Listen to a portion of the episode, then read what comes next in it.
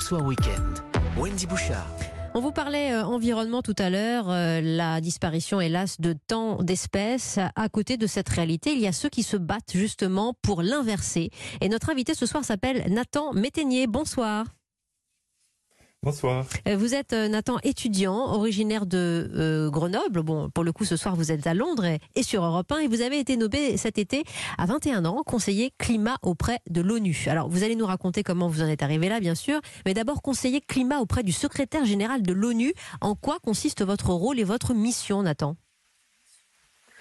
Oui, en fait, euh, l'idée c'est de euh, d'avoir un groupe avec différents activistes. Donc, on est sept dans le monde entier, donc à la fois au Soudan, en Amérique latine, les îles Fidji, euh, en Asie aussi, pour conseiller le secrétaire général des Nations Unies dans son action climatique, mais surtout porter euh, les revendications de la jeunesse en le rencontrant tous les trois mois régulièrement, donc un vrai dialogue pour euh, discuter aussi euh, de euh, la crise que nous vivons euh, en lien avec la pandémie, de comment euh, les États et l'ONU peuvent faire face à la pandémie tout en proposant des plans de relance qui soient verts, qui soient justes.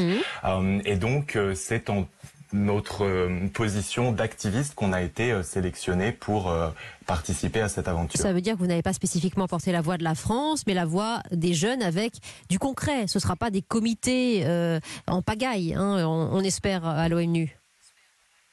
Non, pas du tout. On rencontrera le secrétaire général des Nations Unies directement tous les trois mois. D'accord Euh, et puis, on travaillera bien sûr avec les institutions onusiennes, telles que le programme des Nations Unies, Mhm. sur des propositions concrètes, sur leurs activités aussi, sur comment ils soutiennent la jeunesse, sur comment ils soutiennent l'action climatique.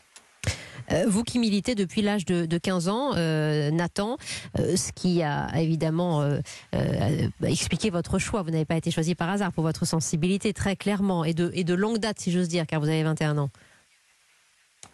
Oui, c'est, si vous voulez, demander aux décideurs politiques, que ce soit au niveau local, que ce soit au niveau national, régional, par exemple l'Union européenne, ou aussi les institutions euh, internationales comme ce qu'on appelle les COP, hein, les, conférences qui se chargent de fixer nos ambitions euh, climatiques, de faire en sorte que les décideurs politiques prennent en compte l'urgence de la crise climatique et sociale. Et d'ailleurs, vous parlez aussi de la crise de la biodiversité Mhm. qu'on vit, qui est extrêmement euh, importante dans tous les processus décisionnels. Prendre ce risque climatique en compte dans toutes les décisions politiques financières et institutionnelles. Ça veut dire activisme, euh, lobbying, évidemment, et pour cela avoir des, des métiers différents, euh, j'imagine, des formations différentes qui peuvent se rejoindre sur l'environnement. C'est ça que vous allez apprécier aussi avec ces missions euh, tous les trois mois à l'ONU, Nathan?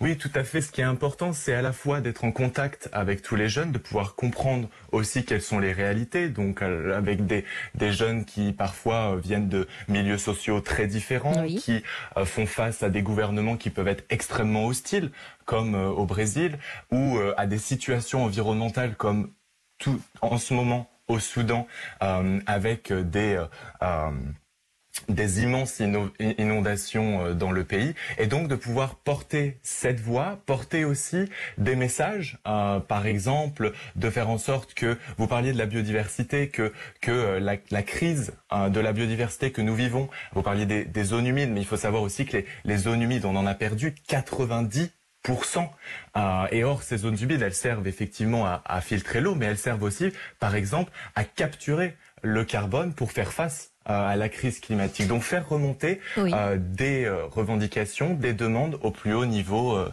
d'action politique. Bah, ça va être passionnant parce que c'est aussi une connaissance euh, de la géopolitique et des préoccupations climatiques un peu partout dans le monde. Sept pays, en tout cas, représentés au sein de ce groupe consultatif à l'ONU. Vous êtes le premier Français à y siéger, Nathan Métainier. On pourra suivre vos aventures aussi sur votre compte Twitter. N'hésitez pas à nous en informer. Merci de votre présence ce soir sur Europe.